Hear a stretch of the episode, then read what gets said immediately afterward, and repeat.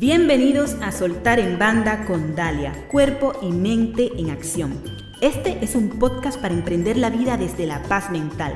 Hablamos sobre transformación y excelencia, sobre hábitos y principios para alcanzar la grandeza personal y empresarial, viviendo desde dentro hacia afuera las cinco plenitudes, física, mental, emocional, intuitiva y espiritual. Herramientas y estrategias que te ayudarán a vivir conscientemente tu energía personal. Acompáñame y disfruta. Hoy en día, las conversaciones están llenas de pláticas sobre mindset, mentalidad, heartset, emocionalidad, soulset, espiritualidad, healthset, que es la salud, la fisicalidad, y mindfulness, atención plena. Robin Sharma, reconocido experto en temas de liderazgo y desarrollo personal, y autor de libros reconocidos tales como El monje que vendió su Ferrari, El líder que no tenía cargo y El club de las 5 AM, explica que una persona debe comprender los cuatro imperios interiores o las cuatro fortalezas interiores, que son mentalidad, emocionalidad, fisicalidad y espiritualidad. El mindset, la mentalidad, es tu psicología y puedes tener una gran psicología y creencias sólidas. Pero si tienes un corazón tóxico, eso te va a sabotear. El heartset, la emocionalidad, aunque tengas una psicología robusta, pero estás lleno de tristeza, dolor, enojo, si no has perdonado a la gente, entonces no vas a ser creativo y tener éxito en lo que emprendas en la vida.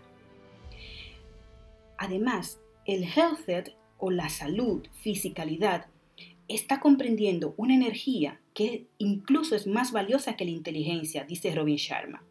Porque nuestro estado de salud se trata de nuestra vitalidad, de nuestra protección energética y de vivir una vida larga para poder servir y hacer grandes cosas.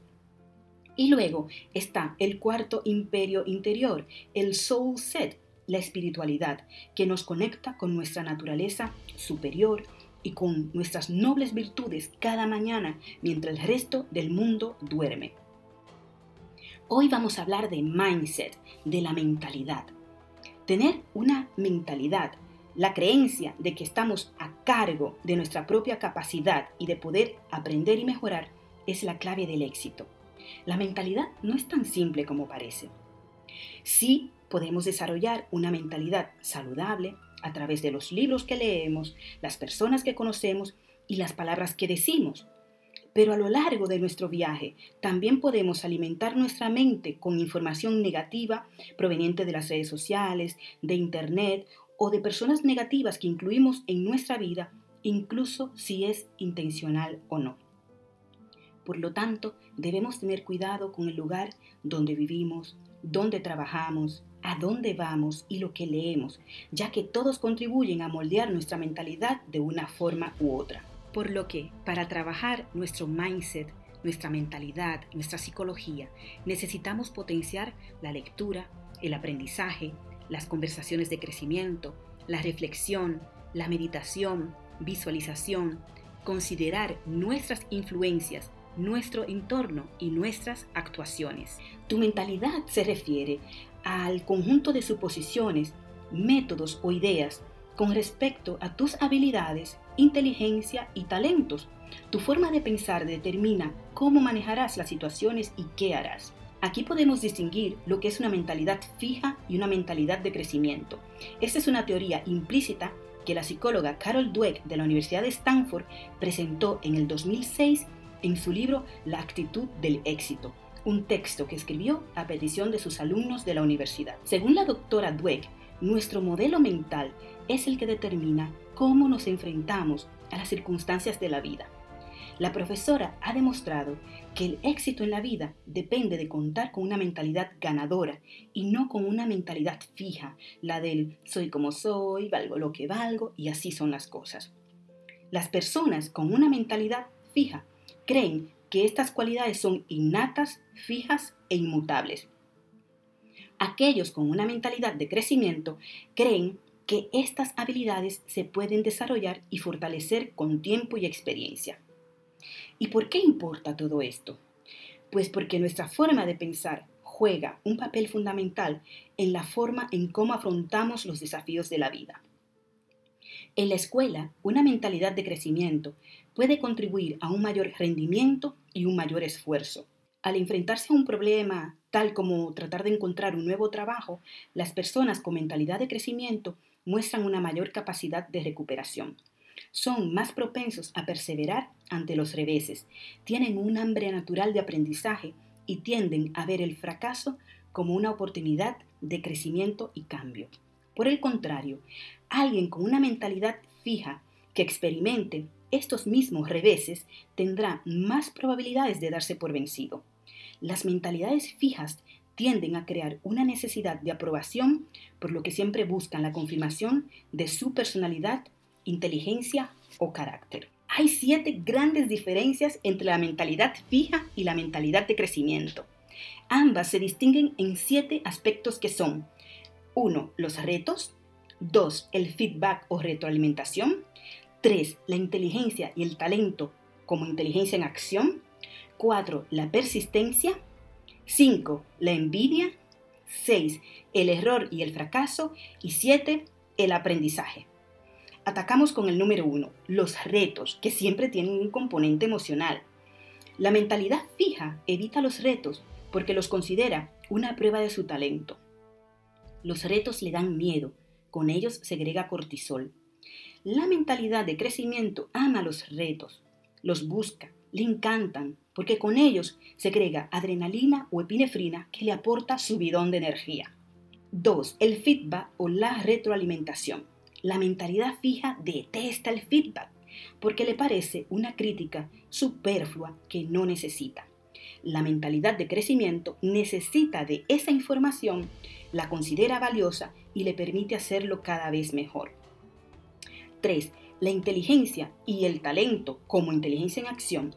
Una mentalidad fija lo considera un activo que la persona tiene o no tiene, que lleva de serie en los genes y que se muestra de forma innata. Sin embargo, la mentalidad de crecimiento considera que son algo que hay que potenciar, que desarrollar en la medida en que la persona quiera y se esfuerce. 4. La persistencia. Las personas con mentalidad fija tratan de hacer las cosas y si no les salen, abandonan a las primeras de cambio. Las de mentalidad de crecimiento, si tienen la pasión y la vocación, se esfuerzan una y otra vez, perseveran hasta que lo consiguen. 5 la envidia. Es algo propio de las personas con mentalidad fija. Se dicen, otros tienen talento y yo no.